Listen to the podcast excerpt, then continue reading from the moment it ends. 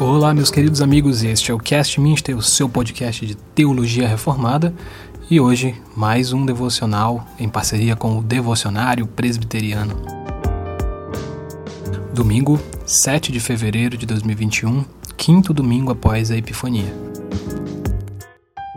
Invocamos ao Senhor dizendo: Louvai ao Senhor porque o Senhor é bom, cantai louvores ao seu nome porque é agradável.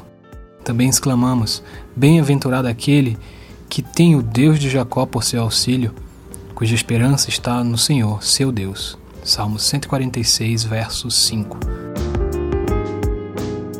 Nossos textos para hoje são Isaías 61 e 62, Mateus 5 e Gálatas 2.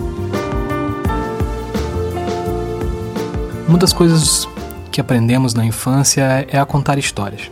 Seja porque aprendemos com adultos que nos contam histórias, seja ouvindo e tendo nossos próprios diálogos. O fato é que nós aprendemos ao longo da vida como contar histórias. Quando passamos a contá-las, passamos a buscar os melhores recursos e ferramentas para contá-las bem. Claro, não é todo mundo que tem a habilidade de contar histórias bem, mas alguns recursos básicos são aprendidos por praticamente qualquer pessoa. Alguns desses recursos usados quando contamos histórias, piadas ou até mesmo em diálogos comuns do nosso dia a dia são o setup e o punch. Tá, Apesar desses nomes complicados, esses recursos são mais conhecidos do que parece. O setup é basicamente a linha introdutória da história ou do diálogo, tipo, sabe a fulana que morava ali na esquina? Já o punch, por outro lado, é a informação que traz uma quebra no roteiro, algo para causar um choque, admiração ou riso, algo como, então, essa fulana morreu. Quando contamos histórias, gostamos de falar coisas que dêem a impressão ao ouvinte de que está tudo ok, de que ele sabe tudo o que precisa saber. Mas aí trazemos repentinamente algum questionamento e logo após colocamos uma informação muito importante ou surpreendente. Perguntamos algo do tipo: ele foi lá esperar por ela, ficou lá. Quanto tempo você acha que ele esperou por ela? Aí o outro sujeito responde: sei lá, tipo 20 minutos. Aí você responde: 20? Ah, ele ficou mais de uma hora esperando a gente poderia ir direto ao ponto e dizer: Fulano esperou por mais de uma hora. Mas a gente aprendeu que é mais empolgante armar uma situação correta para dar o punch, ou seja, para largar o choque e dar o peso que a informação merece. Tá, o que tudo isso tem a ver com o nosso devocional de hoje? Você deve estar se perguntando.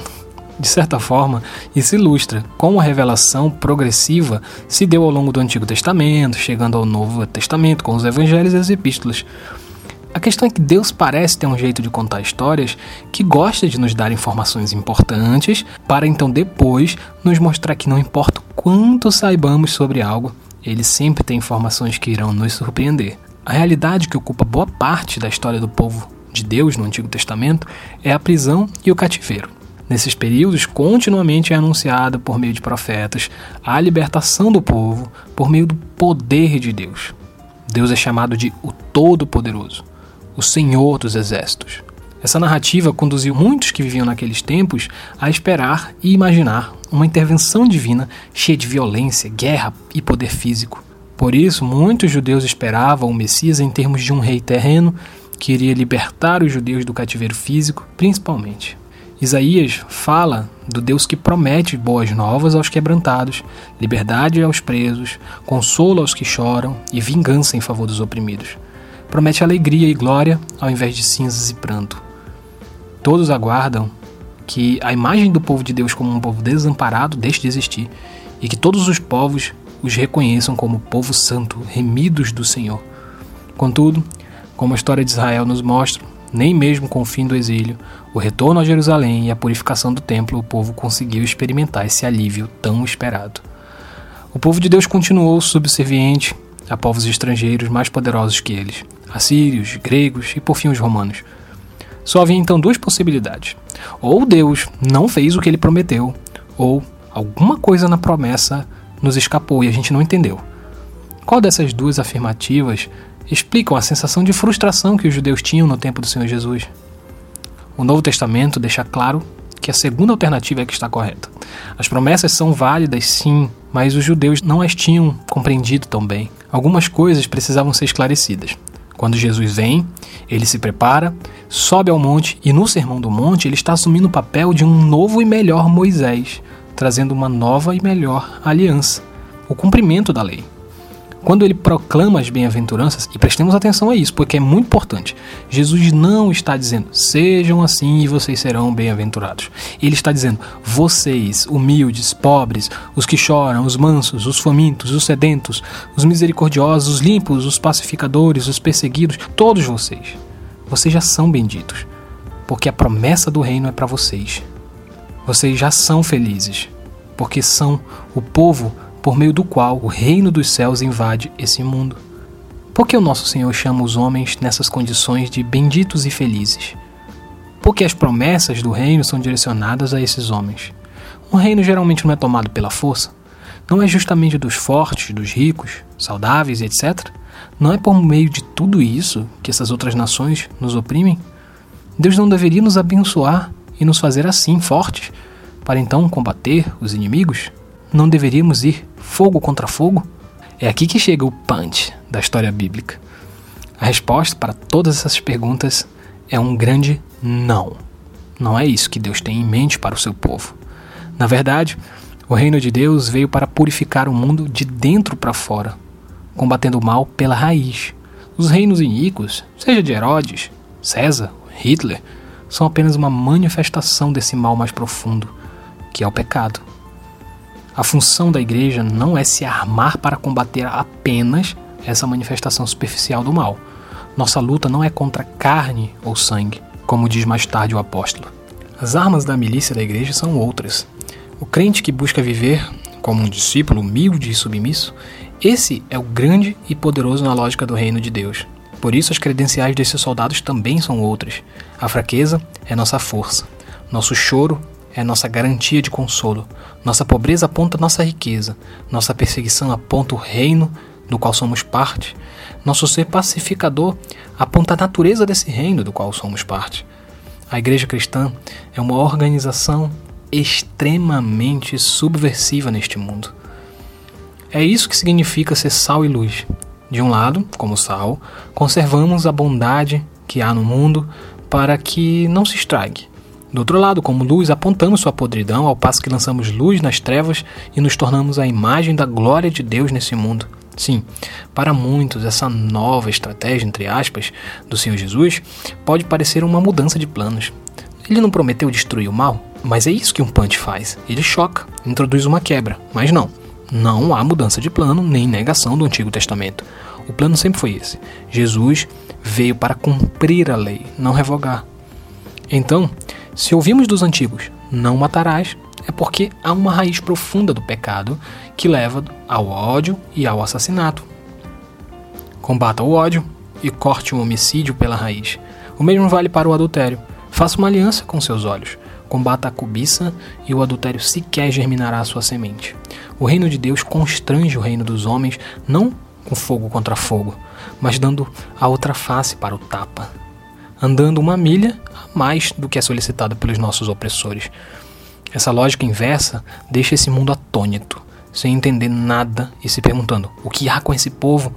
A tentativa mundana de propagar o fluxo do mal, pagando sempre o mal com o mal e espalhando isso, não cola com a igreja.